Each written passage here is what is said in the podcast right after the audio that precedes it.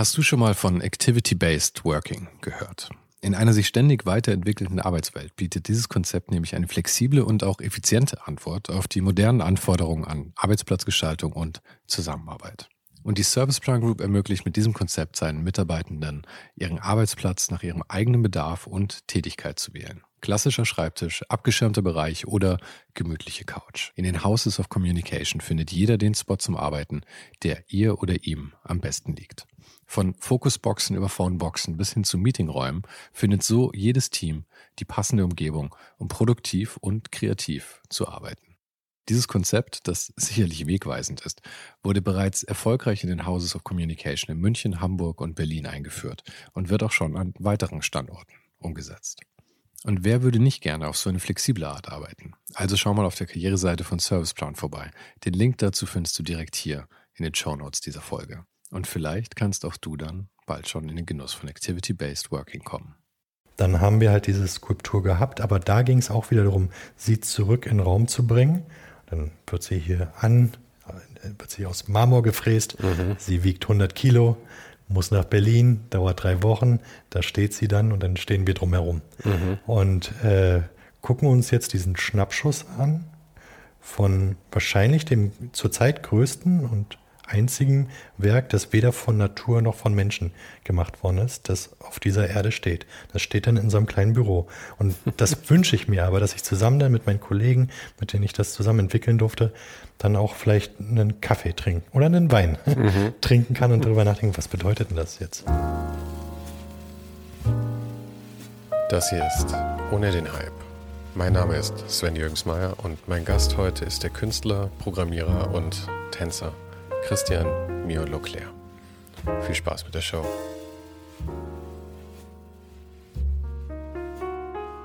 Mios Arbeit ist eine Mischung aus Forschung und digitaler Kunst. Mit Algorithmen, Daten und digitalen Geräten erschafft er Skulpturen, Videoarbeiten und Installationen. Und außerdem ist er aber auch noch ein Tänzer und macht nicht nur irgendeine Art von Tanz, sondern besonders passenderweise Robotertanz. Wenn ich das jetzt so sage, klingt es vielleicht etwas seltsam, aber schau mal in das Video rein, das ich in den Show Notes verlinkt habe. Wir trafen uns in seiner Dachgeschosswohnung in Berlin und während es draußen langsam dunkel wurde, fingen wir schnell das Philosophieren an. Denn ich muss zugeben, eine von seinen Arbeiten hat echt was mit mir gemacht. Narziss ist ein Computer, der versucht, sich selbst zu begreifen. Und genau wie gute Kunst das tun sollte, hat mich diese Arbeit bewegt, zum Nachdenken angeregt und nicht mehr losgelassen. Wir sprachen aber auch über digitale Kunst im Verhältnis zu traditioneller Kunst, über seine oft jahrelangen Produktionen, darüber, wie er im damaligen Ostberlin überhaupt zum Programmieren kam, über seine Liebe zum Hip-Hop und Tanz, über Bubbles, über den Unterschied zwischen Computern und Gehirnen, über den Frankenstein-Moment in seiner Kunst darüber, wie die Entwicklung von Technologie unsere menschliche Entwicklung überholt hat und darüber, wie es ist, seine Helden kennenzulernen. Falls du den Podcast noch nicht abonniert hast, ist jetzt der beste Zeitpunkt dafür. Jede Woche ein offenes und ehrliches Gespräch mit Menschen aus Design, Kunst und Kultur. Abonniere den Podcast also jetzt gleich kostenlos in deiner Lieblings-App. Und wenn wir hier gerade schon so ein bisschen Housekeeping machen, habe ich auch noch was ganz Neues für dich. Seit letzter Woche gibt es nämlich endlich den Newsletter zum Podcast. Aber ich wollte nicht einfach nur eine weitere Info-E-Mail machen, sondern noch eine andere Möglichkeit finden, diesen Gedankenaustausch mit Kreativen auszubauen. Und deshalb bekommst du bei meinem neuen Newsletter Hyped jetzt jeden Sonntagmorgen fünf Tipps von meinen Gästen und mir. Bücher, Filme, Kunst, Podcasts, Produkte, Zitate oder einfach nur wilde Gedanken. Im Newsletter erfährst du jede Woche, was meine Gäste und mich gerade beschäftigt. Abonnieren kannst du Hyped ab jetzt kostenlos via Substack auf ohne den Hype.substack.com. Den Link findest du aber auch nochmal in den Show Notes und auf der Website. Und jetzt aber viel Spaß mit Mio Leclerc. Entschuldigung, ich habe ich muss noch einmal von vorne anfangen. Easy. Ähm, ich habe nämlich was gemacht, was ich schon mal gemacht habe. Ich habe äh, nicht auf den Aufnehmen-Knopf gedrückt. Klassiker, kenne ich. Wir haben gerade, wir hatten gerade mitten in der Softwareproduktion hat ein Artist gerade ganz tolle Sachen gemacht mhm. und hat jetzt beim Essen gerade geschrieben, ob wir im gleichen Repo sind. Repo ist so wie ein Dropbox-Ordner, mhm. aber für eine bestehende Produktion. Mhm. Und da ist uns aufgefallen, dass ähnlich wie hier beim Aufnahmeknopf, so muss ich das vorstellen, mhm. er seit drei Tagen auf dem Falschen ist. Er kann jetzt von vorne anfangen. Deswegen, deswegen finde ich das ganz lustig. Dass ja, das war jetzt Gott sei Dank nur eine Minute ungefähr. Ja, genau. Aber ich, ich fasse noch mal kurz zusammen. Also deine, deine Arbeit ist, ähm, was es konkret ist, lasse ich dich dann erzählen. Aber eine Arbeit, die mich am meisten berührt hat von dem Ganzen, ist ähm, Narziss. Und du hast selber darüber gesagt, es ist äh, eine Arbeit, die nicht wirklich äh, schön ist. Mhm. Ähm, und auch, dass es ähm, was ist, was äh, Studenten, die Wein trinken und über die K reden, mhm. wertschätzen können. Mhm. Aber ich habe weder studiert, noch mag ich Wein besonders gern, ja. außer sehr wässrigen Rosé, den mag ich gern, aber ansonsten nicht so. Aber trotzdem hat mich das mit am meisten berührt, auch mit dieser äh, musikalischen Unterlegung in dem Video, in dem du es dann mhm. verpackt hast, ähm, weil diese, diese ähm, Thematik, wie dieser Computer im Prinzip versucht, sich selber zu erfassen, ja einfach äh, so viel widerspiegelt von, von so einem menschlichen Dasein dann wieder. Ja. Aber vielleicht kannst du noch mal kurz beschreiben, was, was die Arbeit tatsächlich ist. Die Arbeit ist eigentlich ein, ein, eine physische Installation, die im Raum steht und sozusagen einen nackten digitalen Körper, ein Motherboard ausstellt. Mhm. Und äh, dieser, dieses, dieser digitale Körper hat einen Algorithmus und der kann in Bildern etwas erkennen und es dann in Sätzen aussprechen, was er dort sieht. Und so steht dieses Motherboard, diese Installation aber vor einem Spiegel und das Einzige, was es analysiert, ist sich selbst. Und es ist dann immer in diesem, ja, äh, in diesem Zyklus gefangen, den ganzen Tag darüber nachzurätseln und äh, zu beschreiben, wer es glaubt, es ist. Und ähm, schön, dass du das, ähm, also was heißt nicht schön, die Arbeit. Und normalerweise ähm, arbeite ich in der digitalen Kunst und im digitalen Design. Und ich würde behaupten, dass ich, ähm, ich mache das jetzt irgendwie seit gefühlt seit 30 Jahren, mehr oder weniger, dass ich ein guter Handwerker bin. Wenn ich möchte, dass etwas, wenn ich unbedingt was bauen will, das in ein Louis Vuitton äh, Schaufenster kommt, dann gelingt mir das auch. Diese Installation sieht aber nicht so aus. Mhm. Und viele, ähm, die vielleicht ähm, dann bei mir Ästhetiken suchen, werden sie vielleicht diese Ästhetiken von hohem Gloss, Ultrapräzision nicht in diesem Objekt finden, sondern eine stark reduziert, fast bauhausförmige Darstellung einer Idee. Und ähm, die Poesie liegt somit wahrscheinlich nicht klar in der Visualität, sondern in dem, was ich damit gerne ansprechen würde und mit wem ich gerne ähm, in Austausch gehen würde und in eine Diskussion. Ähm, das heißt, hier erleben wir die Maschine, die über sich selbst nachdenkt. Sie ist stark visuell reduziert und soll somit als Spiegel für uns wirken, dass wir vielleicht in Anbetracht dieser, dieses Umschwungs jetzt darüber nachdenken, ja, wer sind wir denn? Ja, das, äh, und die Arbeit ist in vielerlei Hinsicht aus der Zeit gefallen und das auch ganz bewusst. Also wer wer unbedingt jetzt eine KI-Arbeit machen möchte mit NFTs zum Beispiel, mhm. der sollte das in zwei Tagen raushauen. Mhm. Und man kann auch also mit entsprechenden Algorithmen 30, 60 Arbeiten pro Sekunde machen. Einfach raushauen. Das entspricht, ist aber nicht nur eine Frage von NFT, ist auch eine Frage von Social Media, von Hashtag Daily. Und diese Arbeit war bewusst gegen alles, gegen alles gerichtet, was dieser Beschleunigung äh, zusagt. Die Musik ist vom Balanesco-Quartett, die ich kennengelernt habe durch äh, Pina Bauschs Arbeiten. Das ist schon mal aus der Zeit gefallen. Pina Bausch ist aus der Zeit gefallen in der Kunst. Ähm, äh, die, die Darstellung dieser fast schon olympische Tempel. Mhm. Ähm, Wo habt ihr es eigentlich aufgenommen? Das ist ähm, im Krematorium im Baumschulenweg hier in Berlin. Aha. Und ähm, genau, es ist also alles stark mit Absicht überzeichnet. Die ganze Produktion dauerte zwei Jahre, mhm. weil wir diesen Moment und diesen Gedanken wirklich schützen wollten und auch wollten, dass er mit zuallererst mit uns selbst wirkt. Und das war halt zu einer Zeit, als KI und Kunst total explodiert ist, jeden Tag auf Twitter und wir einfach zu Hause geblieben sind und einfach an, der, an dieser Idee weitergearbeitet haben. Und es ist im Prinzip nur eine Webcam auf dem Motherboard. Ähm, aber mit dem Bewusstsein, dass in der Beschleunigung niemand auf diese Idee kommt, weil sie für diese Idee keine Zeit haben. Mhm. Und das sagt auch wiederum was mit der, zu der Arbeit. Ihr habt dafür keine Zeit, ihr nehmt euch die Zeit nicht. Äh, und ihr seht meiner Ansicht nach vielleicht nicht, was da eigentlich kommt. Ja. Aber das ist ja auch so eine, ähm, ich weiß nicht, ob es eine generelle Entwicklung ist, aber ich zumindest äh, möchte ich mir vielleicht einbilden, dass ich das jetzt immer mehr sehe, dass ähm, gerade diese digital generierten Sachen, ähm, äh, durch Algorithmen generierten Sachen, jetzt anders dargestellt werden. Früher war das, oder vor zehn Jahren oder so, war das da tatsächlich immer mehr so auf schnell produziert. Mhm. Das erste, was mir da einfällt, oder das erste, was ich da kennengelernt habe, war Joshua Davis, mhm. so Anfang 2000 vielleicht mhm. oder so, mhm. als das Dreamless äh, Forum, das er da hatte und so rauskam. Ja, ja. Und das waren ja die ersten Sachen, da hat er, glaube ich, noch mit Shockwave oder mit Flash oder so ja, genau. die Sachen generiert. Und aber auch ziemliche Mengen dann auch schon produziert. Ja. Und die Wertschätzung war ja auch nicht da als Kunst für genau. sowas damals. Aber das kommt ja jetzt immer mehr mit Arbeiten, wie du sie machst. Jetzt, wir haben jetzt gerade Anfang November, am Freitag ist, glaube ich, in der Königgalerie Eröffnung von äh, Refik mhm. Anadol, mhm. der auch mhm. diese Sachen dann anders äh, zeigt, eben auf so riesigen Displays und ja. sie halt auch zu, zu so Monumenten macht dann. Ja. Und das ist eben nicht mehr so dieses Zack, Zack. Und bei dir, du hast ja auch, was ich auch total beeindruckend fand, war, da musst du mir ein bisschen helfen, aber das war ähm, aus Marmor gefräst.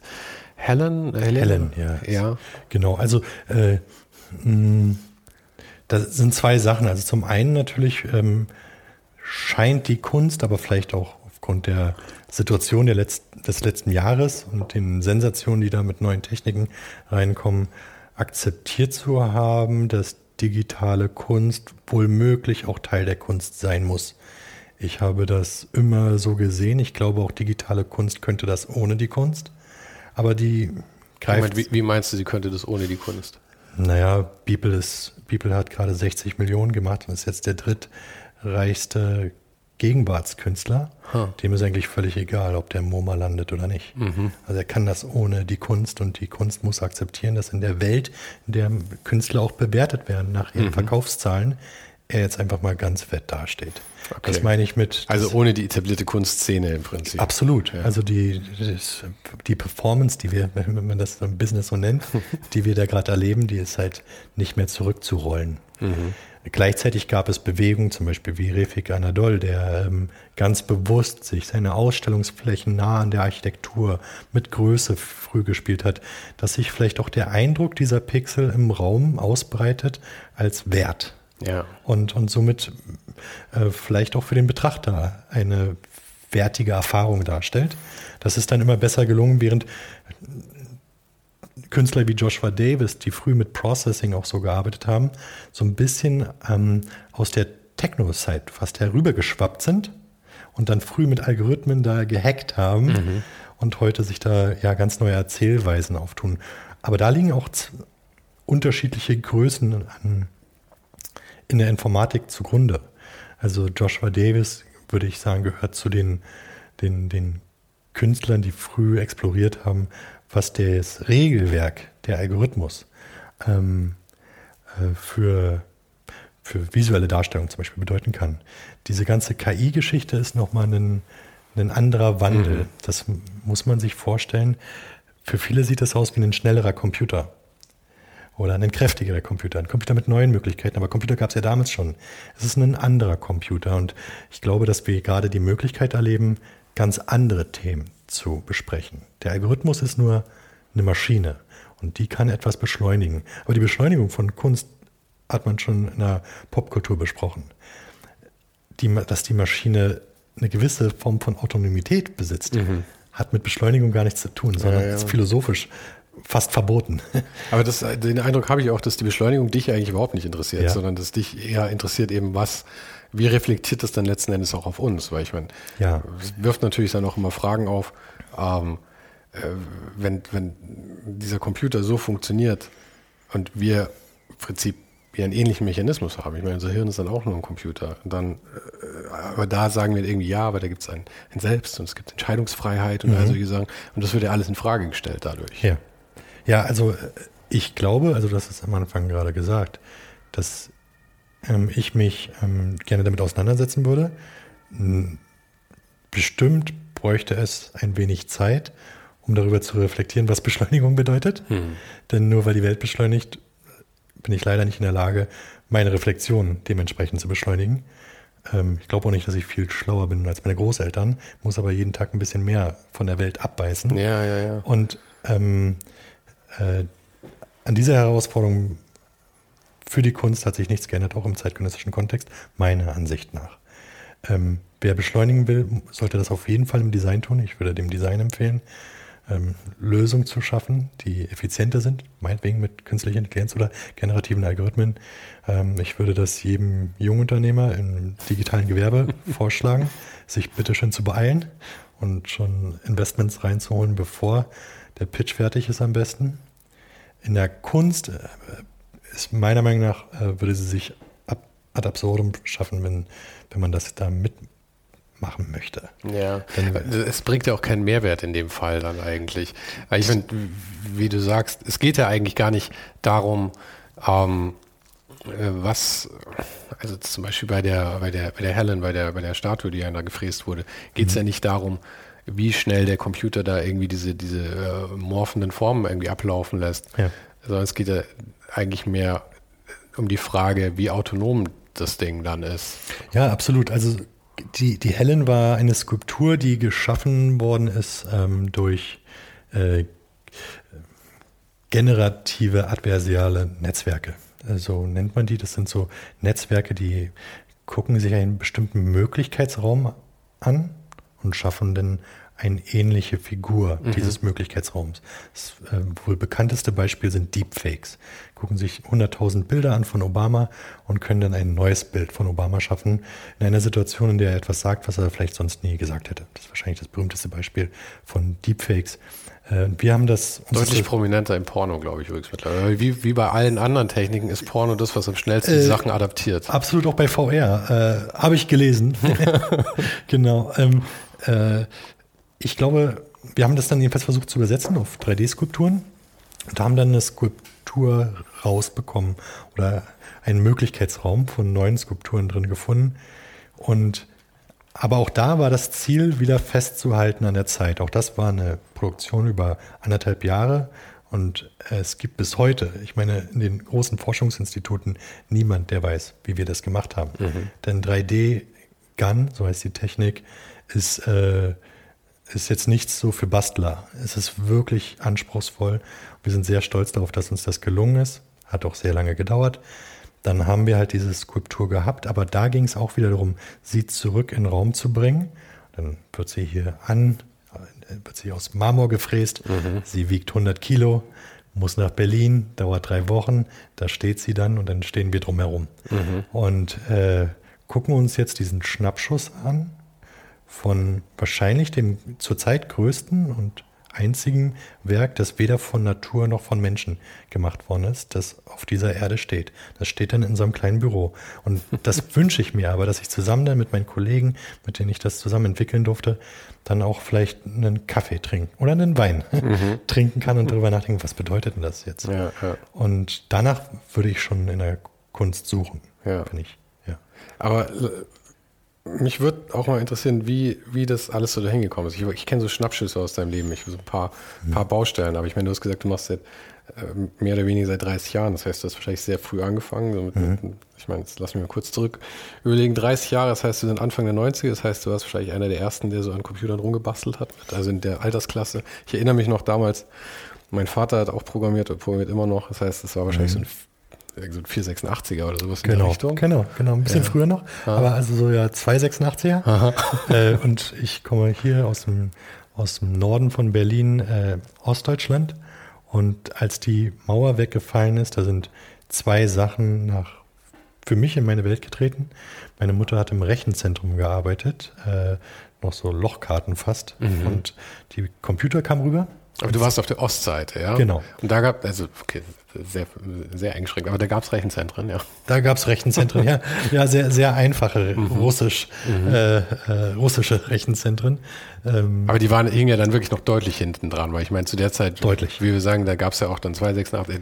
Ich meine, das waren ja die da gab es DOS und es gab äh, die ersten Windows-Versionen kamen dann heraus. Das, das war für uns die schon Zeit rum. Das war für uns schon großer Westen. Also ja. Ein paar unserer Freunde äh, hatten ein paar Videospiele auf einem Commodore. Hm. Ähm, Pong. Ja, genau. äh, und ähm, äh, richtig PC kam eigentlich erst nach der Wende, mhm. 90, 91. Ähm, und meine Mutter hat sich damit beschäftigt. Ähm, der ihr ursprünglicher Job ist dann weggefallen in dem Rechenzentrum, in dem sie da gearbeitet hat, im Kaltwalzwerk und hat dann Kurse gegeben und hat sich dann sozusagen eingearbeitet als Mathematikerin in diese neuen äh, Betriebssysteme und mhm. Computer und war früh der Meinung, dass das Zukunft hätte und war der Meinung, ich müsste das auch üben und mich damit beschäftigen und ich habe dann halt kleine Programme geschrieben und mhm. habe da rumgespielt. Ich hätte das bestimmt nicht Kunst oder äh, irgendeine expressive Handlung habe ich da drin nicht gesehen, sondern ich wollte spielen, Videospiele machen ja, und lebendige ja. Sachen bauen.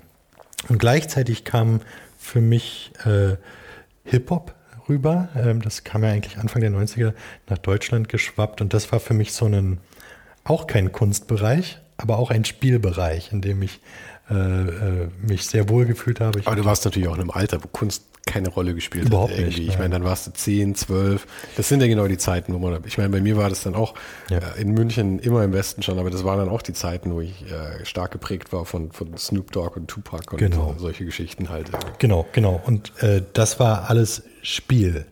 Und äh, äh, ist auch ganz lange so geblieben. Aber die Liebe zur Mathematik und für mich im Hip-Hop die Liebe zum Tanz, ähm, äh, zum Robotertanz natürlich, was sonst, äh, war von Anfang an da und ist dann auch so geblieben, dass ich, dann habe ich irgendwann professionell getanzt, Anfang 2000, damit angefangen und auch Anfang 2000 ähm, mein Informatikstudium parallel gemacht. Hm. Und erst da gab es so Momente, dass ich gedacht habe, Mensch, wenn ich beides mache, muss ich irgendwie dafür sorgen, dass das eine auf das andere einzahlt. Aber das ist ja auch eine, also so unwahrscheinliche Mischung eigentlich. Ich meine, es gibt, ich glaube, das sind so zwei Interessengebiete, wo es wenig Leute gibt, die beide vereinen, oder? Ja, also es gab im, also das Informatikstudium hat sich auch ein bisschen verformt.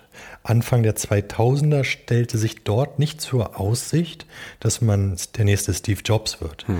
oder der nächste KI-Künstler oder nichts von alledem. Gab's. Es gab die ja auch alle noch nicht damals. Ich meine, Steve genau. Jobs damals war, war unbedeutend eigentlich Total. zu dem Zeitpunkt. KI war Science Fiction. Ja. Es, es, es gab auch nichts Schönes in der Informatik zu holen. Mhm. Das heißt, damals war eigentlich die Perspektive der Informatik auf eins beschränkt. EDV, mhm. elektronische Datenverarbeitung. Und somit wäre das dann eigentlich die, das, das beschleunigende Verfahren der Buchhalter. Ja. Und, und das stand mir zur Aussicht. Es war das Einzige in der Schule, wo ich wirklich gut war und was mir total leicht fiel, aber so richtig anziehend war das nicht. Und in diesen Räumen, und dann muss man auch sagen, war es Informatik, nicht Medieninformatik, mhm. sondern äh, an einer Universität Informatik, das heißt auch theoretische Informatik. Bitte beweisen Sie die Existenz der drei. Also so, wo einem, ja, ja, ja. wo man wirklich an philosophische, ähm, ich zumindest an, die Grenzen meiner intellektuellen Fähigkeiten ganz mhm. schnell gekommen bin und da aus ganz Deutschland die größten Nerds, die ich je gesehen habe, in einem Vorlesungssaal zusammensaß und da gab es bestimmt keinen Breaker oder, mhm. oder Robotertänzer. Ja, ja. Gar nichts gab es davon. Wenn ich noch ganz kurz eins einwerfen darf, für, ähm, man darf ja nicht vergessen, dass das vielleicht doch jemand anhört. Ähm, mit diesem Robotertanz, ja. Das ist was, wenn du mir dieses Wort einfach nur gesagt hättest, bevor ich gesehen habe, was du tatsächlich da machst, ja, ja. dann hätte ich das auch für sehr nerdy gehalten vielleicht, weil ich kenne die schlechten Robotertanz-Sachen, ja. ja. Aber es gibt Videos von dir auch auf YouTube, wo, wo, wo man tatsächlich so, so Freestyles im Prinzip von dir sieht. Ja. Und das hat schon deutlich mehr was von Ballett als von 80er Jahre Robotertanz in den Straßen von ja, New York. Ja, ja, ja. Also das äh, kann ich nur empfehlen, dass man sich das auch mal anschaut für Kontext. genau, also ich habe das sehr lange gemacht und sehr ernst genommen. Bin damit um die ganze Welt gereist, habe an Wettbewerben teilgenommen. Ich habe meine gesamte, das darf man kaum laut sagen, meine gesamte Vorstellung, was Kunst sein soll, ja, das wird einem ja irgendwann beigebracht. Mhm. Und man bringt sich selbst bei, ich habe keine Ausbildung als bildender Künstler oder als äh, in keinster Form. Äh, nur aus, der, aus dem Tanz. Das ist meine höchste Form der Poesie. Da kenne ich mich sehr gut aus und weiß, welche Gedanken miteinander konkurrieren und wie ich mich im Verhältnis zu denen positioniere. Und das, wie du sagst, fing an mit Straßentanz, so wie man sich das vorstellt, mit Roboter und hat sich dann bis in die zeitgenössische Kunst und eigene Theaterstücke, die ich dann angefangen habe, 2002 und 2003 so zu schreiben für zeitgenössisches Theater mhm. und Bühnen. Weil das geht ja, geht ja so ein bisschen unter in deiner, in deiner Geschichte irgendwie, aber du warst damit ja auch wirklich sehr erfolgreich und es gab ja dann auch ähm, ziemlich viele Anfragen und du warst da ja ich glaube, du hast irgendwann mal gesagt, du warst irgendwie die Nummer 16 in, in weltweit im Roboter-Tanz. Irgendwie, ich weiß nicht. Aber du warst auf jeden Fall sehr accomplished, darf man mal sagen, in diesem Bereich. Ja. ja. Und ähm, äh, das informiert ja wahnsinnig viel von deiner Ästhetik wahrscheinlich auch einfach dann. Total. Also ähm, ähm, man muss zum ersten sagen, dass das alleine, es tut sich ja natürlich in jeder Bubble immer eine Bubble auf. Mhm. Und im Hip-Hop gibt es eine Bubble. Das sind dann in diesen vier Elementen eine Bubble, die ist nicht DJ, nicht Rapper, ähm, nicht äh, Sprayer, die sind dann ähm, Tänzer. Mhm. Und in diesen Tänzern, in diesen Hip-Hop-Tänzern gibt es nochmal Bubbles. Da gibt es die Breaker, die diese unglaublich ähm, spektakulären Bewegungen machen. Und dann gibt es nochmal die Roboter-Tänzer, so wie man sie vielleicht ganz früher noch kennt mit den weißen Handschuhen und den Adidas-Jacken. Mhm, mhm. ähm, äh, und das sind normalerweise die Ultra-Nerds. Mhm. Auch, also das ist in das ist aber Bubble, schön, dass egal wie klein die Gruppen sind, es gibt immer noch mal Chancen, dass die Leute einander verachten können irgendwie. es ist wie Skifahrer und Snowboarder. ja, ja. Also genau, ganz unterschiedliche Typen äh, äh, tun das Gleiche. Mhm. Genau, und ähm, das habe ich super ernst genommen. Und es hat ähm, äh, ganz vieles bis heute informiert. Also wie ich über Form denke, über Zählweisen nachdenke. Mit dem Körper zu versuchen, irgendwie zu sprechen, ist unglaublich mh, hm, schwierig, sage ich mal. Ähm, und das sehe ich heute noch bei der Gestaltung von Bewegung und Form so. Also, mhm. Also, dass ich das immer körperlich denke und immer griffig denke, mhm. obwohl meine, meine Materialien ja heute digital ja, oft ja. sind und nicht so griffig. Ja. Da muss ich aber noch mal eine Frage auch stellen zu dem äh, Narziss, von dem wir eben gesprochen haben, dem Roboter, der sich selber ähm, erkundet, ja. Und was, ich fand nämlich auch die Bewegungen von ihm, fand oder von, ich Anthropomorph, anthropomorphisieren, sag von ihm, aber von, von diesem Roboter so interessant, weil ich weiß nicht, ob es nur war, wie ihr es dargestellt habt und ich weiß auch nicht, ob du selber die Gedanken gemacht hast, in welchem Rhythmus er sich bewegen soll, aber das hatte was Verzweifelndes. Ja. Also dieses, dieses ja. Suchende und dieses dann noch in diesem großen Raum, so, oh mein Gott, oh mein Gott, was bin ich, was bin ich? Und das hatte das, ja. Ja, der hat, der hat, äh, der ist, ähm, wir haben auf jeden Fall versucht, ihn aufzuladen und doch immer wieder abzubauen.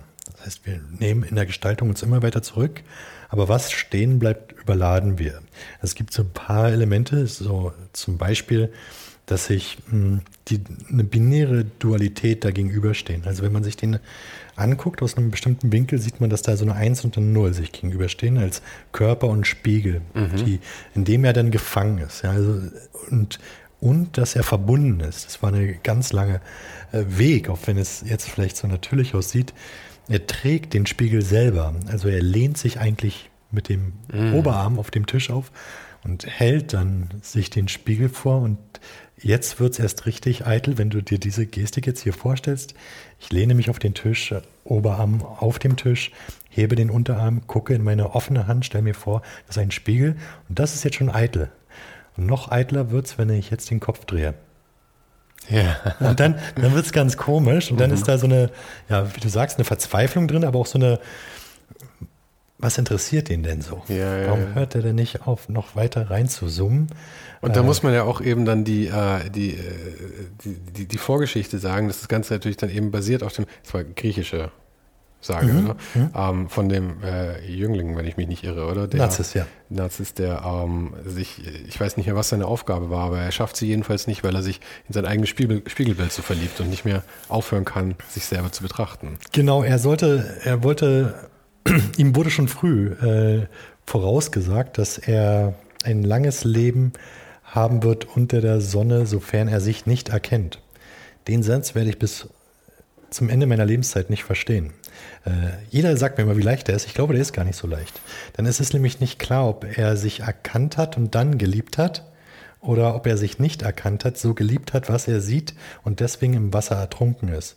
Also ein Narziss ähm, sollte eigentlich eine große Liebe mit Echo eingehen. Und das hat er nicht gekonnt, weil er, weil er sich eigentlich am meisten selbst liebte. Mhm. Und äh, dann ist sie ins, in die Höhle gegangen und hat äh, so viel geschrien, bis sie das Echo erfunden hat. Mhm. Und er hat ins Wasser geguckt und ich glaube, beim Versuch, sich selbst zu küssen, ist er ertrunken oder sich selbst haben zu wollen, ist er dann in sich selbst aufgegangen. Und dieses in sich selbst auflösen, das wollten wir irgendwie fangen in dieser, in dieser Unvermeidbarkeit, dass er ja, die Maschine kann gar nicht woanders hingucken mhm. als in sich selbst. Und vielleicht können wir das auch nicht. Ja, also ich meine, äh, jetzt, jetzt, passiert genau das, was ich befürchtet hatte, dass ich anfange, ähm, hier äh, Arm, Armlehnenmäßig zu philosophieren. Aber ja. ähm, mir kam dabei auch irgendwie der Gedanke dann, dass, ähm, weil du sagst, ähm, kann er sich selbst sehen oder, oder äh, ist er gefangen darin, dass er sich selbst erkennt oder dass er sich nicht selbst erkennen kann? Und ich glaube, dass äh, das menschliche Problem ist ja schon ein bisschen, dass du versuchst, dich selbst zu verstehen, mhm. aber als das, als dass du dich schon begreifst, also diese Persönlichkeit, ja. ja. So, Sven sitzt hier, ja, und was mhm. ist eigentlich Sven? Mhm. Aber die Frage ist ja völliger Schwachsinn, weil ultimativ bin ich halt nicht Sven, sondern ich bin dieses, dieser, dieser, dieser, dieser Strom aus, aus Dingen und Ereignissen, die hier passieren. Ja? Mhm. Und aber das heißt, ich kann mich eigentlich nur selber dann erkennen, wenn ich das, was ich meine zu sein, Sven, loslassen kann. Mhm. Und deswegen würde ich sagen, Narziss hat sich darin verloren, dass er Narziss nicht loslassen konnte. Oh, äh, das ist, äh, das finde ich sehr schön. Ich bin wahrscheinlich aber auch gar nicht philosophisch in der Lage, dem zu widersprechen. Mhm. Ich habe da sind doch nur Gedanken. Die Autorität, aber äh, ich will kurz dazu kommen, warum du das sagst. Ähm, ich glaube, dass deine Eltern, deine Großeltern und niemand vor dir kein Mensch vor dir und unserer Generation stand jemals vor einem toten Stein, der über sich selbst nachdenkt. Mhm. Ob du nun ein echter oder ein Hobby oder ein Freizeitphilosoph bist, es ist deine Aufgabe, sonst wärst du kognitiv nicht aktiv auf diesem Planeten, darüber mal kurz nachzudenken, dass hier ein totes Objekt bestimmte Beschreibung von sich selbst ausspricht. Wenn uns das nicht umwirft, dann haben, dann, dann haben wir nicht zugehört. Das kann ich mir sonst nicht anders erklären. Äh, dafür, das wäre Hexerei noch vor 30 Jahren gewesen. Mhm. Auch in der Informatik übrigens. In der Informatik war das undenkbar bis 2005, 2010. Diese Selbstreflexion herzustellen. Dass eine, dass eine, Von der Maschine. Dass eine Maschine in Bildern Kontext erkennt. Mhm. Eine Maschine kann schon sehr lange, seit Anfang, Ende der 90er, Anfang 2000, kann sie in Bildern zum Beispiel einen Menschen erkennen und dann so einen kleinen Rahmen drum machen. Das da ist wahrscheinlich ein Mensch damals. So funktioniert ja letzten Endes auch äh, von, von jeder Digitalkamera heute halt die Gesichtserkennung. Genau, genau. Ja. Das ist relativ einfach. Das nannte man H-Cascades in Open Computer Vision. Aber das war mit Algorithmen gemacht. Mhm. Eine KI, die in Sätzen was beschreibt, was sie sieht, mhm. und zwar in jedem Bild, ist ein ganz anderer Durchbruch, obwohl es vielleicht für den Nicht-Informatiker aussieht wie ja mehr Leistung. Es ist eine ganz andere Technik mit einer ganz anderen Durchschlagskraft. Und da jetzt zum Beispiel. Weil ja ein gewisses Verständnis quasi vorausgesetzt wird, meinst du? Ja, äh, ein digitales Verständnis. Aha. Was soll das denn sein? Ja. Aber ja, es, wir müssten, du kannst es auch als Forscher eigentlich nicht viel anders nennen. Ja, ja. Also der eine sagt, ja, das sind verdrehte Gewichtungen in einem großen neuronalen Netz. Ja, und was wäre das denn? Was sind denn die von dir angepassten ähm, Gewichtungen in deinem neuronalen ja, Netz? Eine Vorannahme und die dann nachkorrigiert werden kann, etc. Ja, es ist ähm, eine, ein Verständnis. Ja. Und ähm, ich finde das ganz spannend und eine tolle Chance für uns als Menschen, diesen Moment jetzt zu nutzen und dann wir alle uns philosophisch aufaddieren und darüber nachdenken, was ist da jetzt drin und was, was bedeutet das für mich denn? Das finde ich ganz spannend. Du ja. hast eigentlich nur zur Hälfte über den Narziss geredet, zur anderen Hälfte auch über dich und mhm. wie du dich da selbst siehst. Und ich würde mich freuen, wenn, wenn, wenn diese Arbeit so verstanden werden wird. Ich habe halt sehr häufig, das ist zu 90 Prozent die Frage, ähm, die, die man mir stellt, ist, wann wird er sich endlich erkennen? wann, wann kommt er denn drauf? Als müsste die Maschine, und das ist ganz spannend, dass wir andere, ich, meine, ich sage jetzt ganz bewusst andere, einer Prüfung unterstellen, absichtlich, die wir selbst nicht bestanden haben. Hm. Das machen wir ganz gerne mit anderen, alle, die wir als anders bezeichnen. Und in dem Fall mit den anderen der Maschine. Müsste sehr bald drauf kommen, denn ohne sich selbst zu testen, wie weit bin ich denn so? Aber was wäre denn das Ziel, dass, die, dass der, der Roboter dann gesagt, ich bin ein Roboter, der sich selber im Spiegel betrachtet? Oder was wollen die Leute dann als, als Ziel haben? Ich glaube, das denken sie. Das denken sie. Aber wer, wer die, das denke ich wiederum, wer die, die wer der menschlichen Selbsterkenntnis nahe kommen möchte, mit einem digitalen Verfahren, der braucht gar keine Antwort. Denn die hat der Mensch ja nie geliefert, ja. wer er ist.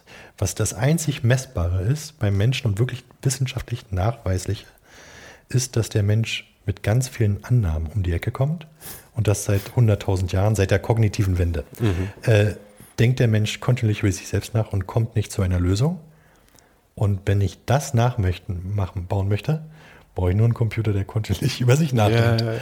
Aber eine Lösung brauchen wir nicht. Aber man darf auch immer nicht vergessen, es, es, macht ja auch überhaupt keinen Sinn für uns, eine Lösung für diese Frage zu finden, für uns selber. Weil ich meine, eigentlich sind wir Maschinen, deren einziger Zweck ist, am Leben zu bleiben und sich zu reproduzieren. Absolut. Und dafür spielt es absolut keine Rolle, uns selber zu begreifen. Im Gegenteil, es könnte sogar hinderlich sein, weil vielleicht würde es eher eindämmen, weil wir dann eher die Sinnlosigkeit darin sehen. Absolut. Also so, das, das kann ja überall hinführen. Ne? Es gibt ja diese Sternstaubtheorien, dass wir sagen, ja, äh, wenn hier alles eingekracht ist aus Stein, und ich aus diesen Steinen bin, dann bin ich persönlich Sternstaub. Ich finde das immer ganz mhm. spannend. Physiker benutzen das unglaublich mhm. gerne.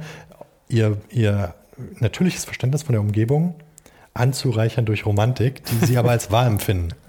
Und der andere könnte ganz schnell sagen, naja, ich bin ein Stück Fleisch, das pulsiert mit elektrischen Signalen und das war es dann auch. Und da, da tun wir aber uns in beiden Fällen vielleicht Unrecht, weil wir kontinuierlich eigentlich den Moment reflektieren. Hm. Nicht uns selbst, sondern wie wir uns gerade gerne sehen. Eigentlich bin ich doch nur, oder eigentlich bin ich, und eigentlich bin ich doch nur. Und so gehen wir durchs Leben. Daniel Dennett, der hat diesbezüglich eine Theorie, die relativ anerkannt ist. Einer der bekanntesten amerikanischen Philosophen, sollte man vielleicht dazu sagen. Genau. Und äh, der hat sich viel damit auseinandergesetzt, der selbst erkennt das. Und wir haben uns auch viel dadurch bereichern lassen. Also wie er das angeht. Er beschreibt das Ich als Folgendes. Das finde ich ganz spannend, weil da liegt bei aller Philosophie eine gewisse Sachlichkeit drin. Er sagt, es gibt dieses Zentrum der narrativen Gravitation, so will ich das jetzt mal übersetzen. Und die funktioniert wie folgt. Wir sind auf der Welt und erzählen uns, erleben bestimmte Geschichten. Und die Geschichten über uns selbst, die uns am besten gefallen, die erzählen wir uns nochmal. Ja. Und so erzähle ich mir dann, dass ich eigentlich ein lustiger Typ bin und meine Frau hat mich echt gern und sie kann sich auch auf mich verlassen. Und äh, meine Kollegen mögen mich hoffentlich, weil ich mache immer einen Spaß und habe eine gute Idee. Und wenn ich das mag, was ich gerade gesagt habe, dann erzähle ich es nochmal. Aber nicht nur, um dir zu imponieren, sondern auch mir. Und was man durch diese Erzählung macht, ist aber keine Täuschung, sondern eine kontinuierliche Formung mhm. von einer eine Art Kuration dessen, wer wir gerne sein möchten und werden tatsächlich so. Und so ziehen wir in dieser Gravitation die Sätze, die Ideen von uns selbst immer mehr an, bis sie sich verdichten in einem Kern. Und dann haben wir diese Masse, der wir dann hoffentlich auch wirklich sind. Das, das funktioniert ja auch auf ganz perverse Art ähm, bei, wenn Leute mit einer gewissen Annahme durch die Welt gehen, ja. ja. Ähm, also sagen wir, keine Ahnung, äh, das Blatt da drüben ist grün, ja. Mhm. Und ähm, dann kommt irgendjemand und sagt mir, ähm, das Blatt ist, äh, ist nicht grün. Der Umstand, dass ich einfach nur noch mal diese Verbindung hatte zwischen Blatt und Grün, mhm. festigt in meinem Hirn wieder, dass mhm. das Blatt tatsächlich grün ist. Das heißt, wenn mich jemand meine Meinung widerlegt, äh, läuft der Gefahr, meine eigene Meinung, meine falsche Meinung zu festigen. Was in der Politik so häufig da passiert. Das ist auch eine Te Technik in so Diskussionen häufig. Da, da, gibt es auch eine tolle Betrachtungsweise aus der Perspektive der KI von dem Künstler Memo Atken in der Arbeitsserie Learning to See. Mhm. Äh, total spannend. Äh, kann ich nur empfehlen. Ganz einfache äh, Videos, die man sich direkt angucken kann, auch auf Vimeo öffentlich zugänglich. Und da trainiert er im Prinzip eine KI auf hunderttausende Bilder von Ozeanen. Und egal, was man ihr danach zeigt, versucht sie zu interpretieren auf der Basis ihres eigenen Wissens. Und dieser eigene Wissen ist nur Ozean. Mhm.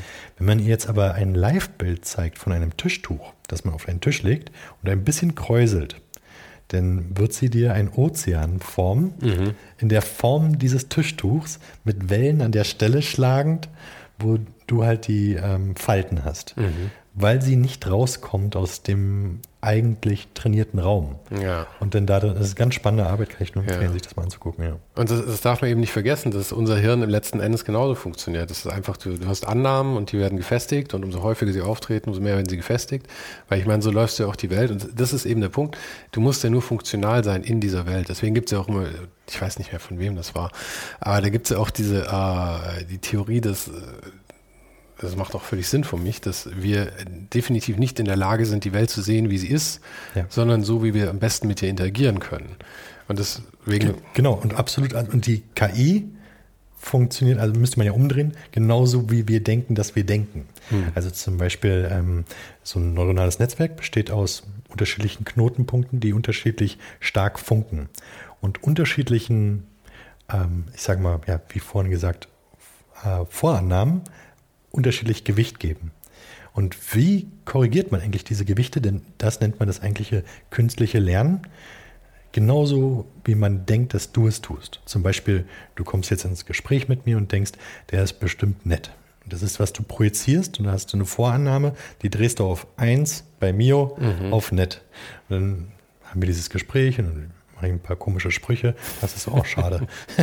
oh, schade, war doch nicht so nett. Und drehst den zurück auf 0,5 und projizierst es nochmal auf mich in der nächsten Begegnung und sagst, ja, genauso wie ich es erwartet habe. Mhm. Meine Fehlerrate mhm. ist kleiner. Mhm. Und genau so hat man eigentlich sich vorgestellt, dass du lernst und das dann digital übersetzt in so große Formeln, endlos große Formeln, die neuronalen Netze. Aber das macht auch Sinn, weil es ja einfach so ein Bayesianisches Annäherungsverfahren letzten Endes. Absolut. ich meine, das ist ja das, das effektivste Verfahren, das wir heutzutage, also das wir kennen eigentlich. Genau. Aber was überraschend daran ist, ist, ist die Formel.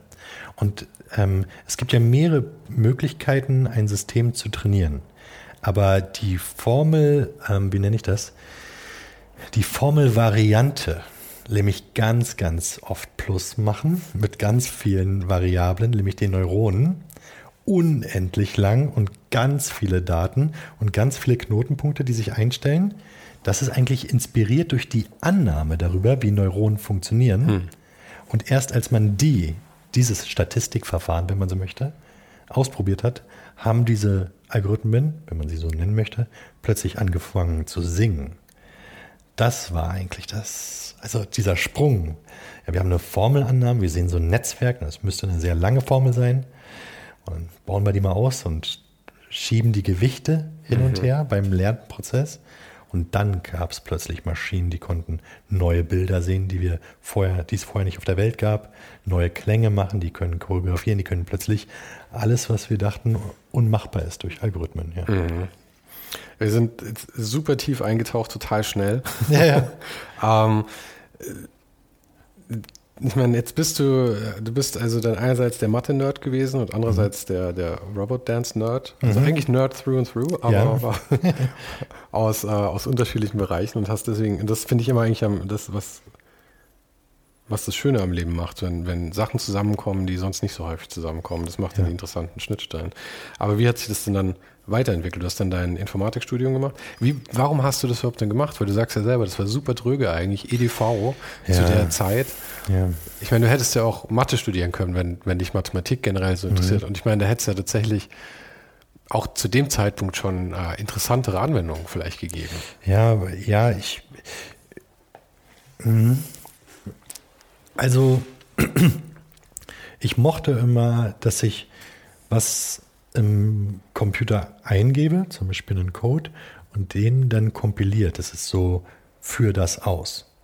Und davor ist gefühlt alles schwarz und alles Text und plötzlich passiert was. Hm. Das ist wie so ein Fernseher machen und dann entsteht etwas, was du gerade formuliert hast und es sieht ganz oft ganz anders aus und es fühlt sich an wie eine Partnerschaft, hat es immer. Und ich war leider auch nur da drin, wirklich jetzt, ich war jetzt nicht schlecht in der Schule, um Gottes Willen, aber da war ich halt auffällig gut. Und dann dachte ich, na, dann ist es wohl das, was man studieren muss. Und meine Eltern waren Akademiker und waren der Meinung, ähm, ich glaube, das hat sich, jetzt weiß es nicht, aber ich glaube, das hat sich heute auch ein bisschen gedreht. Ähm, damals war es so für meine Eltern, ja, na klar, wenn du was machen willst, musst du studieren.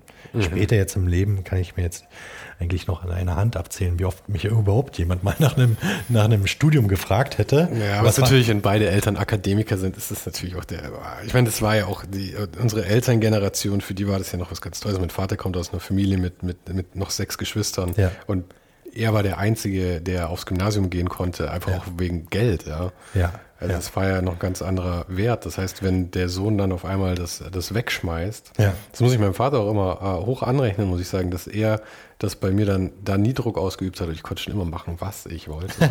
hat ihn, er hat es nie gewertet. Also fantastisch. Ja, also ich, ich glaube, ich, ich konnte auch machen, was ich wollte. Sie haben ja eigentlich auch meinen Straßentanz nicht gewertet, den Sie wahrscheinlich auch nicht gerade ähm, als Spitzenkarriere bewertet hätten. ähm, und aber es ist, hat immer so mitgeschwungen, vielleicht weil sie beide Akademiker waren, auch noch eine andere Geschichte in der DDR auch. Hm. Akademiker. Also mit vielleicht nicht der gleichen finanziellen Not, wie es vielleicht äh, im, im Westen Deutschlands gewesen wäre. Aber es schwimmte immer so mit. Naja, das, du meinst, als Akademiker im Osten hat man mehr Geld zur Verfügung gehabt, oder wie? Es, es war wahrscheinlich einfacher. Okay. Es war wahrscheinlich einfacher und die Notwendigkeit, das jetzt selbst aus dem Stehgreif zu finanzieren, die gab es wahrscheinlich gar nicht. Mhm. Ähm, Moment, was, was selbst zu finanzieren aus dem Stehgreif? Naja, wenn, wenn, wenn, ich mir jetzt vorstelle, also als ich jetzt in Potsdam studiert hätte, da hätte man ja eine Wohnung gebraucht, man hätte ah, okay, nebenbei jobben müssen und all diese Situationen hm, wird es okay. in dem Sinne nicht gegeben haben in der DDR. Es war mhm. wahrscheinlich finanziell leichter, äh, ins Studium einzusteigen. Ähm, ja, und es hat immer so mitgeschwungen, dann dachte ich, na, irgendwas muss ich studieren, dann mache ich das, was ich am besten kann. Und dann war dieses Tanzen zumindest eine Flucht dieser drögen Welt dann habe ich so lange getanzt. Ich war dann noch, habe immer nur ein, zwei Fächer pro Jahr gemacht, weil ich eigentlich nur getourt bin und um die Welt gereist bin mit der Tanzerei. Ähm, dass ich aber irgendwann erkannt habe, dass es da Parallelen geben könnte. Ich weiß noch, dass ich Mathematik, Matrix, Rechnungen machen musste und lernen musste und musste durch das Fach, Fach durch. Und ich habe immer nach einem Weg gesucht, wie ich da etwas Interessantes drin finden könnte. Und hatte dann irgendwie darüber nachgedacht, dass es dass die Matrix mich an eine bestimmte Permutationsmöglichkeit von Armbewegungen im Raum erinnert. Mhm. Äh, wie man so fast architekturell den Raum gestaltet durch Armbewegungen und habe sozusagen mit Matrix, Mathematik, äh, so die ersten tanzenden virtuellen Roboter gebaut, mhm, okay. äh, die dann im Prinzip virtuelle Roboter, die Robotertanz machen. Und das hat mich nächtelang wach gehalten, als das dann zusammenkam. Später auf der Bühne habe ich dann mein Wissen aus der Informatik genutzt, um interaktive Bühnen zu bauen, mit Kamerasystemen, die die Tänzer überwachen, die Daten in neue Visualitäten übertragen und dann erst auf der Bühne praktisch hat man mir dann plötzlich durch die Anwesenheit der Gäste und dass die plötzlich saßen und nicht mehr wie auf der Straße standen oder beigebracht, dass ich jetzt Kunst mache. Also ja, ja. das, das, das habe ich in Interviews das erste Mal gehört, ähm, dass, dass man das so bezeichnen könnte.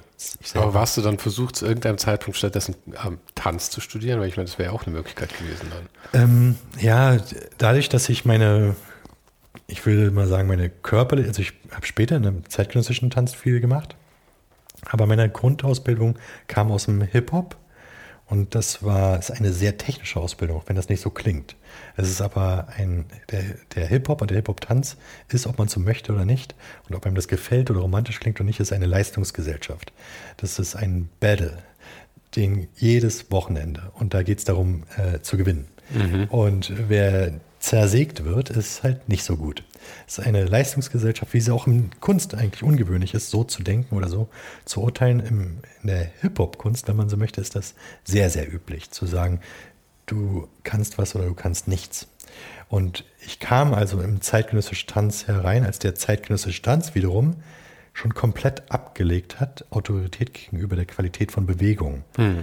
Also der zeitgenössische Tanz sieht heute ganz häufig aus wie ich sage mal, Performance-Kunst. Das ist jetzt nicht zwangsläufig ein geübtes Gehen oder ein geübter Sprung oder eine geübte Bewegung. Es sind ganz oft halbnackte Menschen, die durch den Raum rennen und versuchen, äh, poetisch etwas zu provozieren. Mhm. Zu Recht. Und auch wunderschön. Aber als wir da ankamen, hatte ich nicht das Gefühl, dass ich von dem zeitgenössischen Tanz zumindest in den Begegnungen, die ich hatte, jetzt viel lernen kann. Mhm. In der Präzision und äh, aus der wir kamen, der Großteil meiner Kollegen war in der Durchführung von Riesenflanken besser als in Olympionik.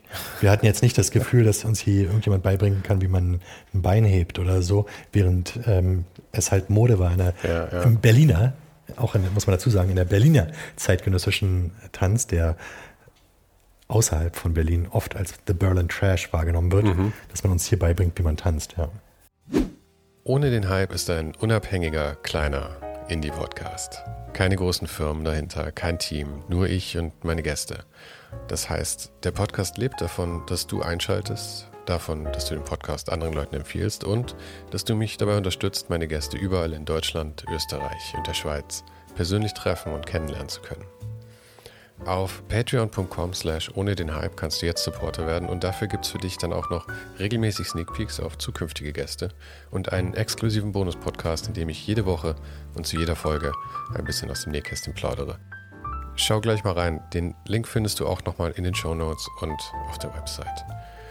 Wenn du eine gute Zeit mit der Show hast, freue ich mich sehr darüber, wenn du dir das mal anschaust und überlegst, ob dir ohne den Hype vielleicht ein paar Euro im Monat wert ist.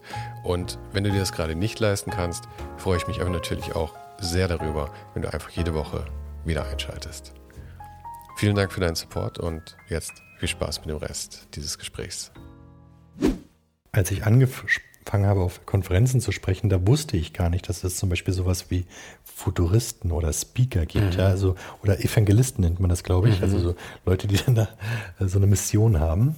Für Firmen, oder sind das immer Evangelisten, die haben doch jetzt immer so, die dann im Prinzip die, die, die, die Mission der Firma nach außen tragen. Ge genau, genau. Ja. Und ich kannte all diese Werte gar nicht, weil ich einfach nur programmiert hatte und hin und wieder in Gesprächen mit Kunden haben die mich gefragt, warum ich das mache oder wofür das da ist und ich habe es ihnen beschrieben. Dann haben die zu mir so gesagt, ja, komm mal vorbei, sag das mal bei uns unter der Bühne, genau das gleiche nochmal. Dann habe ich das halt wieder gesagt, dann wurde ich so rumgereicht. Aber auch das war, wie du sagst, eigentlich wenig mit Wahl. Ich saß halt da, habe den ganzen Tag programmiert, hatte ein schlechtes Gewissen, dass ich nicht Kunden, Kunden anrufe. Dann hat halt irgendjemand zu mir gesagt, ein Kunde, ja. du, wir haben äh, morgen so eine C-Suite. Wir laden einfach mal äh, Gerhard Schröder ein und noch 20 Unternehmer von Berlin und, und, wir wollen mal, dass du kurz noch über KI und Kunst sprichst. Gute Idee. Mhm. denn, denn, denn, denn, muss ich wenigstens keine PDFs rumschicken mit meinen Portfolios und mach das dann einfach. Also, ähnlich wie du sagst, es passiert dann einfach. Und auch da könnte man sich ja wieder fragen, vielleicht wäre die Zeit besser investiert gewesen, wenn du aktiv Sachen gesucht hättest. Wahrscheinlich, ja. Und nicht mit Gerhard Schröder rumgesessen Ja, genau. 100 Prozent sogar, da bin ich mir ganz sicher. Aber auch da, ne, wie du sagst, wie viel Wahl hatte ich? Also so, ähm, äh, vielleicht funktioniere ich dann auch nur, wenn ich dann ganz ehrlich halt sage, was ich tue und da keine Mission habe, die dann doch zur Mission wird. Beim beim Portfolio vorstellen, wäre ich wahrscheinlich nicht so gut. Mhm. vielleicht hat es dann doch schon alles einen Grund am Ende, ja. Hm. Weil ich glaube, du, du verkaufst dich da auch ein bisschen unter Wert, weil ich meine, bei den, es gibt ja eine Menge Talks von dir online, die man sich anschauen kann. Mhm. Auch wenn ich jetzt so mit dir hier sitze, du kannst ja durchaus sehr gut kommunizieren. Und du scheinst auch Freude daran zu haben. Also es ist vielleicht was, was du dir vom Computer eingeredet hast, dass das gar nicht so deine, deine Welt ist. Ach so, ja. Also nee, doch, ich habe mh, hm, äh, äh, ich habe zumindest so viel Zeit mit mir alleine vom Computer, dass du ganz viel Zeit darüber hast. Da sind wir wieder beim Narziss, dich zu fragen, was mache ich hier eigentlich? Ähm, äh, ich kann die Arbeit gar nicht beenden, ohne das nochmal kurz in Frage zu stellen und zu sagen, was sehe ich im Bild, was sehe ich im Monitor, was wäre das für eine Maschine, die über sich selbst nachdenkt und was würde es bedeuten, wenn ich Teil dieser Produktion sein dürfte und Teil dieser Idee. Und ähm, ich glaube, das ist ganz oft zum Beispiel bei mir auch stark theatralisch. Ich glaube aber, es liegt an dem Material, an dem Mörtel, den ich den ganzen Tag anfasse. Denn der hat sowas, äh, das lässt sich nicht kleinreden. Äh, das liegt im Pinsel. Das liegt in der Technik und äh,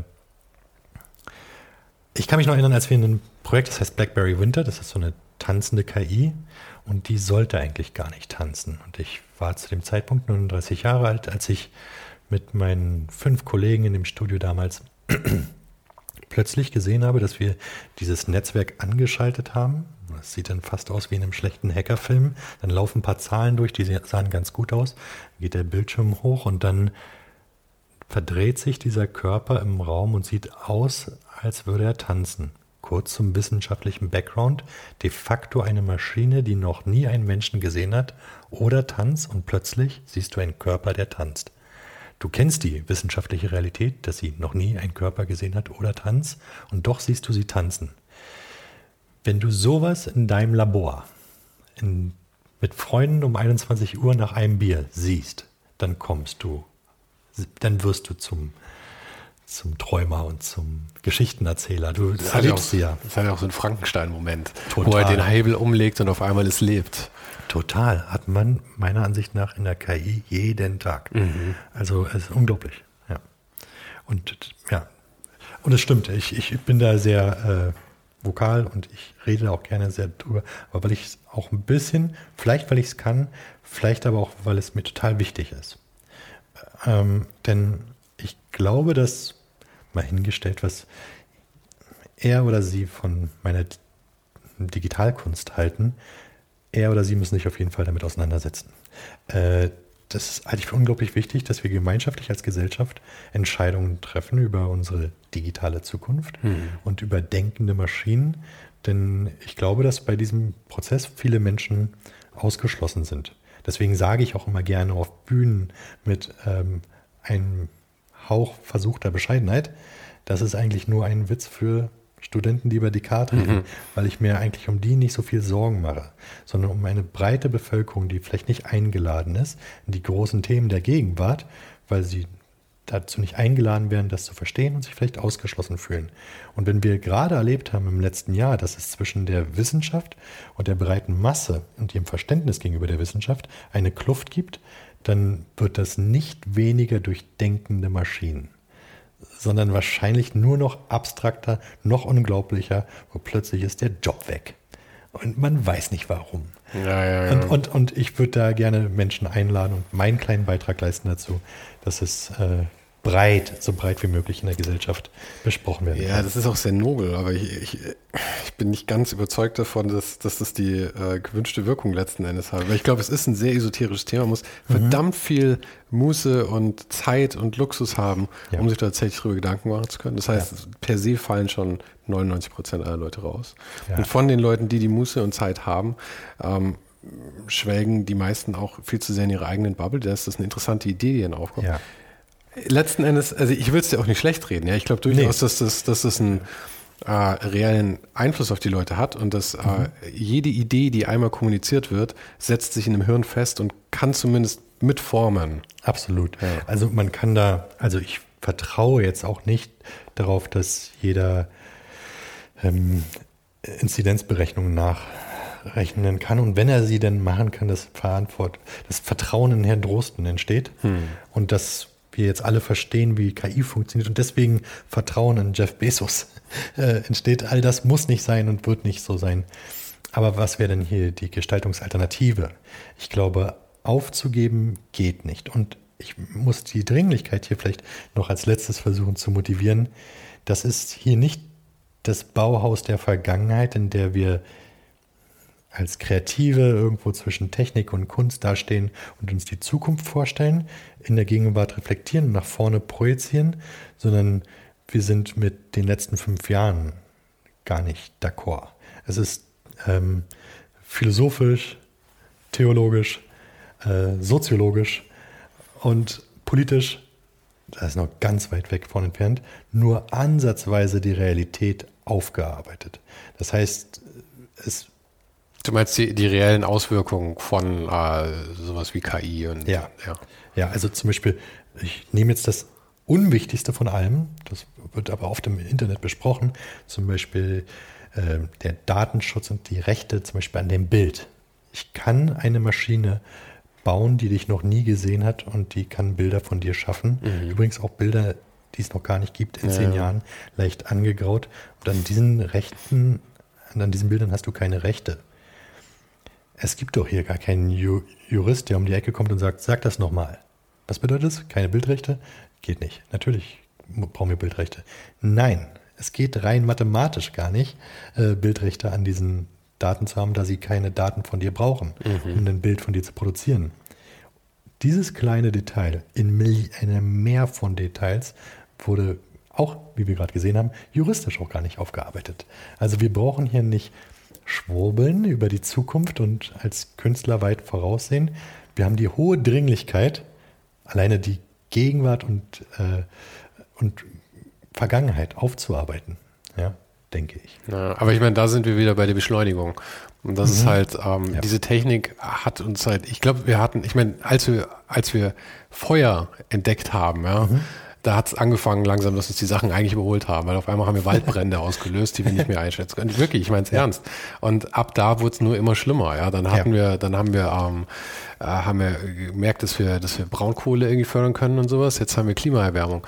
All solche mhm. Sachen, ja? ja. Oder dann jetzt, ähm, dann machen wir sowas wie Facebook und Social Media und auf einmal äh, steigen die Suizidraten bei, bei vor allem Teenager-Mädchen ins Unermessliche. Mhm. Und all solche Sachen. Das hat uns alles wahnsinnig überholt und wir können nicht äh, nicht adaptieren, mhm. weil unser Hirn, und das ist äh, was, was ich, was ich häufiger äh, einwerfe, diesen Punkt, weil ich glaube, das ist ein Riesenproblem.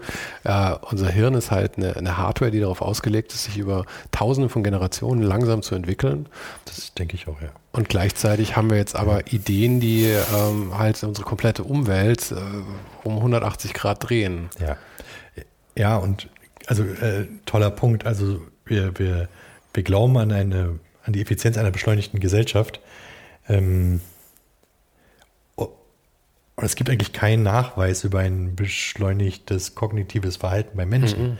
Und äh, dieses Derailen, bei dem ich dir aber recht gebe, dass es natürlich kein An- und Aus ist, sondern ein Prozess war und weiterhin ist, der Beschleunigung vom Feuer bis heute. Ich glaube aber, dass wir über einen, in der Informatik würde sagen, oder auch im Bild würde man sagen, ein Threshold hinaus sind. Das heißt, ähm, Der Event Horizon ist quasi überschritten, ja. ja wir werden ins ja, schwarze ja. Loch gesaugt. Ja, also so, ähm, wir, wir könnten uns jetzt, wir könnten jetzt noch ein paar Rodons der Denker nur auf dem Thema Narzisst bauen. Und zwar für 500 Jahre und dann würde sich das so langsam ausleiern, das Thema, und dann können wir weiter. Aber es ist nur ein Stepping Stone, dreimal auf Twitter weiter. Mhm. Und ähm, das halte ich für dann am Ruder unkontrolliert äh, gesellschaftlich nicht, nicht beobachtet und ähm, äh, völlig aus der, aus der Reihe getanzt. Ich glaube, es gibt auch kein Ruder mehr, weil ich meine, wenn, ja. wir, wenn wir beim Ruder bleiben, ja, dann sagen wir wirklich, die, die ganze Gesellschaft ist ein Boot, ja. Mhm. Und jeder, wir sitzen alle am Rand irgendwo mhm. und wir paddeln alle so ein kleines bisschen, ja. Mhm. Und wenn wir jetzt alle gleichmäßig paddeln würden, dann würden wir wahrscheinlich auf der Stelle bleiben, ja. Ist ja schön ja. und gut. Aber ähm, jetzt haben wir halt das Problem, dass ähm, äh, ob bei Politikern, aber jetzt noch viel schlimmer, eben bei, bei so Sachen wie, ähm, äh, ob es jetzt ein Jeff Bezos ist oder ein Mark Zuckerberg. Mark Zuckerberg ist vielleicht ein sehr gutes Beispiel, weil sich da ja eine unermessliche Macht sammelt, mhm. einfach an, an, dass er, wie er die Welt formen kann. Ja? Mhm. Und ich meine, das ist ja wirklich, das ist ja noch noch grandioser als Elon Musk oder so, weil er halt wirklich mhm. so direkt in der Beeinflussung der Menschen ist. Mhm. Und Facebook ja tatsächlich einfach immer noch so läuft, dass letzten Endes Mark Zuckerberg alleine dieses Ding steuern kann. Mhm. Das heißt, wir haben jetzt auf einmal, hat sich da so ein bisschen Macht gesammelt und das Paddel von dem einen ist immer größer geworden, mhm. so dass jetzt, wir haben hier nur auf der einen Seite einen mit einem riesigen Paddel mhm. und dann hier unten einen mit einem kleineren Paddel und da mit einem kleinen Paddel und wir alle außenrum paddeln mit demselben alten kleinen Paddel. Keine Ahnung, irgendjemand dieser Metapher noch folgen kann, aber ich glaube, du weißt, was ich meine, oder? Total, total. Also Nee, ich weiß. Äh, und das Problem ist mhm. ja, jeder von denen, auch Mark Zuckerberg, ja, weiß ja per se nicht mehr als du und ich. Das heißt, mhm. sein Paddel ist immer mehr gewachsen, seine Macht ist immer mehr gewachsen, aber deswegen weiß er nicht wirklich besser damit umzugehen, als wir es wüssten. Äh, das ist auf jeden Fall gefährlich. Es wäre aber genauso gefährlich, wenn wir alle, äh, alle Menschen der Welt befragen müssen, wie er damit umgehen sollte. Ja, ja, wir können uns auch nicht in unserer Qualität der nee, Entscheidungstreffung nee, zwangsläufig akkumulieren. aber das finde ich ganz spannend, wie wir zum Beispiel ähm, moderne Vorstellungen eines Genies betrachten oder von hohen Qualitäten, was, was die da machen, ist wirklich Raketenforschung und mit Daten haben die das alle unter Kontrolle und, und jetzt auch ohne, auch ohne große Verschwörungstheorien gedacht ist wahrscheinlich der herrschende Glaube, dass man dort zumindest datengetrieben unter Kontrolle ist und unter Kontrolle hat, äh, was bei ihnen selbst passiert. Und ich glaube, das ist ganz unheimlich, wenn man das beobachten würde im Detail, wie wenig das eigentlich so ist. Äh, wie, wie, wie ganz menschlich da die ganze Zeit ganz gefährliche mhm. äh, äh, kleine Ungeschicke passieren. Ja, und vor allem jede kleinste Entscheidung hat mhm. ja unermesslich große Auswirkungen ja. auf einmal. Ja, zum Beispiel einen neuen Präsidenten, der so nicht gedacht ja, war. Eben. Ja, vielleicht, ja. Eben. Genau. Und ja, das ist schon, ja, die Leute entwickeln immer so ein Gottvertrauen, aber das hat man auch. Mhm.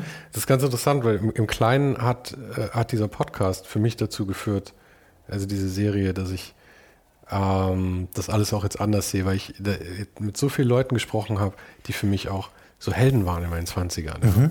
Und dann sitzt du mit denen da und quatscht mit denen eine Stunde über Fahrräder oder sowas mhm. und merkst, die sind genauso dumm wie du. Weil wir sind alle gleich dumm. Ja? Wir sind also dumm oh, im ja. Sinne von nicht, nicht blöd, aber einfach, äh, keiner von uns ist, ist, hat, hat den absoluten Überblick oder ist, nur weil jemand eine Koryphäe in seinem Feld ist, heißt das nicht, dass er nicht auch eigentlich dieselbe Problematik hat, mit der er umgehen muss. Das ist lustig, das erinnert mich an so eine Story. Ich hatte, ich wurde eingeladen von so einem ähm, äh, Sergei Fenecci vom äh, Potbos, äh, Renegade in Bochum für eine Veranstaltung. Das sollte ein Battle sein, der aufgeführt wo es, ähm, ich weiß nicht mehr im Rahmen welches Festivals, jedenfalls bei äh, Wuppertal Tanztheater mit Pina Bausch. Und da habe ich sie dann auch kennengelernt. Und ich weiß noch von vornherein, dass sie ich wusste, dass sie eine erfolgreiche Künstlerin ist. Aber ich war auch ziemlich Hip-Hop, muss man dazu sagen. Und für mich, in meiner Welt war sie bestimmt sehr, nein, eigentlich nicht. Äh, ich kannte sie nicht wirklich. Mhm. Ich wusste nur, dass sie äh, zumindest äh, in der Gesellschaft voll angekommen ist und dass man von ihr viel hält. Ich hatte weder eine Arbeit jemals gesehen noch sonst irgendwas, aber ich habe eine gewisse intellektuelle Autorität erwartet. Und ich bin da angetanzt und hatte dann diesen dieses Turnier gewonnen und hatte danach kurz mit ihr gesprochen und man hat mir sie nun vorgestellt und da stand sie nun. Da war ich ganz gespannt und dachte ich, ja, vielleicht auch mit ein bisschen Unsicherheit. Jetzt kommt so ein gewisser intellektueller Gegenwind, wie du ihn noch nie verspürt hast. Also jetzt kommt richtig mhm. 20. Jahrhundert Koryphäe. Mhm. Jetzt wärst du über Pablo Picasso gestolpert und er erzählte, wie man richtig malt. Und da war eigentlich nichts davon. Deswegen aber nicht weniger beeindruckend, wie schnell die einen eingenommen hat, indem sie mir erzählt hat, wie müde sie ist und dass sie eigentlich nach Hause will. Eigentlich, eigentlich hat sie geredet über, ja, wie Menschen halt so reden. Mhm. Und das hat ihr nichts genommen, für mich nur ganz viel gegeben. Ich war blitzverliebt in diese Frau.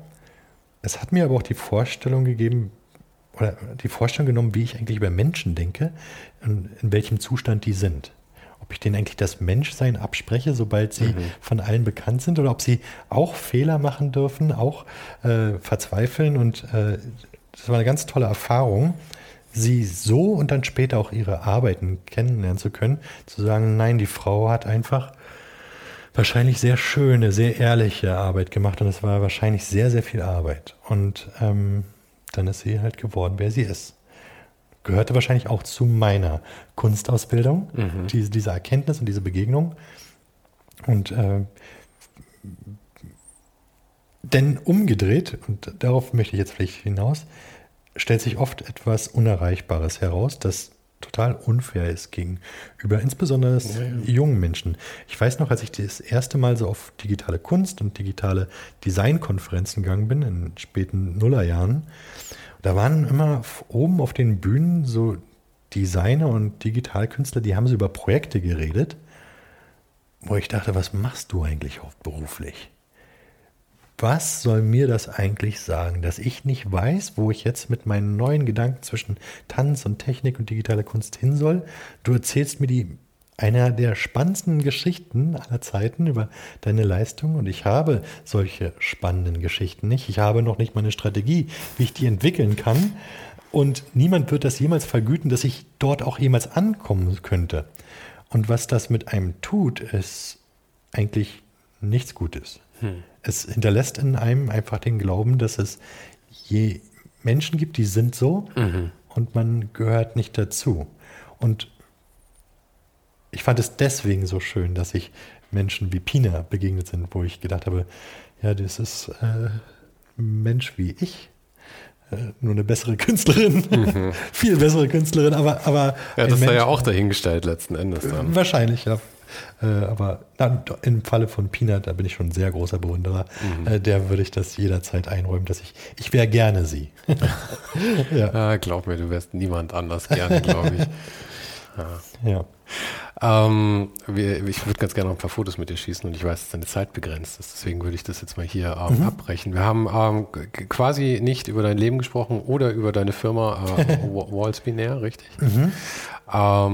Vielleicht können wir das irgendwann nochmal nachholen. Können wir mal machen, klar, gerne. Und ähm, damit entlasse ich dich dann in diesen Sonnenuntergang um 5 Uhr nachmittags oder 4 Uhr nachmittags. Yay, Winter. Vielen Dank. Danke dir.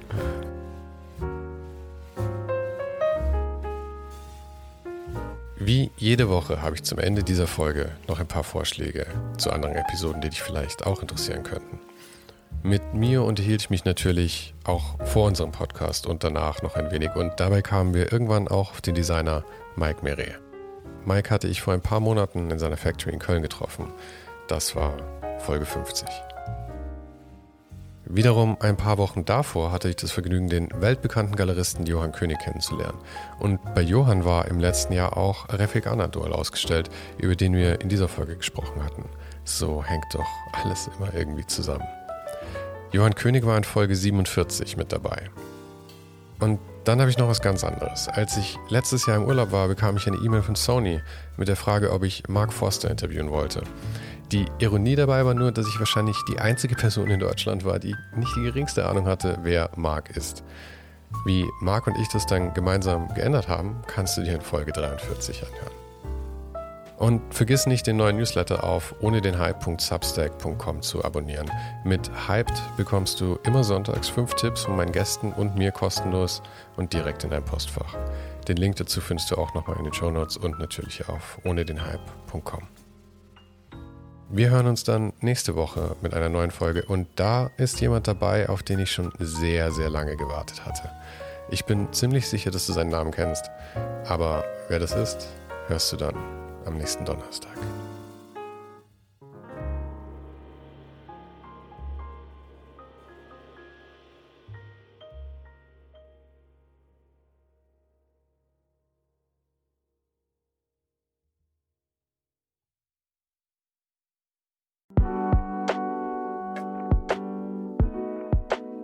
Das war's für heute.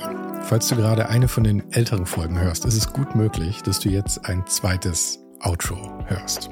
Lass dich aber nicht von mir verwirren. Ich bin gerade dabei, ein paar Änderungen zu machen und dafür muss ich 150 Folgen neu schneiden und nochmal uploaden. Du kannst dir wahrscheinlich vorstellen, dass das ein kleines bisschen dauert. Falls du mich und die Show supporten möchtest, gibt's dafür ein paar Möglichkeiten. Auf patreon.com slash svensaro gibt's jede Woche Bonusmaterial exklusiv nur für Supporter.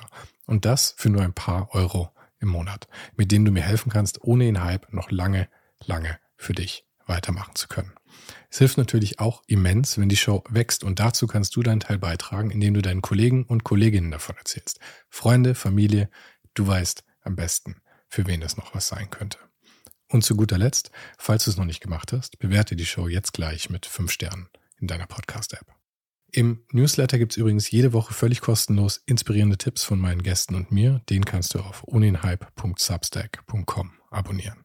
Und alle Links findest du, wie immer, direkt auch hier in der Beschreibung und natürlich auf ohnedenhype.com. Im Archiv gibt's noch eine Unmenge anderer Gespräche. Unter anderem waren schon mit dabei Stefan Sagmeister, Mirko Borsche, Paula Schör, Mike Miri, Jeremy Format, Jonas Lindström, Mathilde Mutant, Olaf Heine, Eike König, Erich Spiegermann und, und, und. Scrolle einfach mal durch. Wir sind bei über 150 Folgen, wie gesagt. Und um ehrlich zu sein, kann ich selber kaum fassen, dass ich das Glück hatte, mit so vielen inspirierenden Menschen sprechen zu dürfen. Vielen Dank an Dominik Huber und Marc Capella von Moiré. Von denen stammt nämlich die neue Hausschrift der Show und die heißt GT Pressura. GT steht übrigens für Grilly Type, über die die Schrift zu mir kam. Und auch nochmal vielen Dank an Tobias Rechsteiner fürs Vermitteln. Der größte Dank geht aber natürlich an dich fürs Einschalten fürs Zuhören und für deinen Support. Und wir hören uns dann hoffentlich nächste Woche wieder.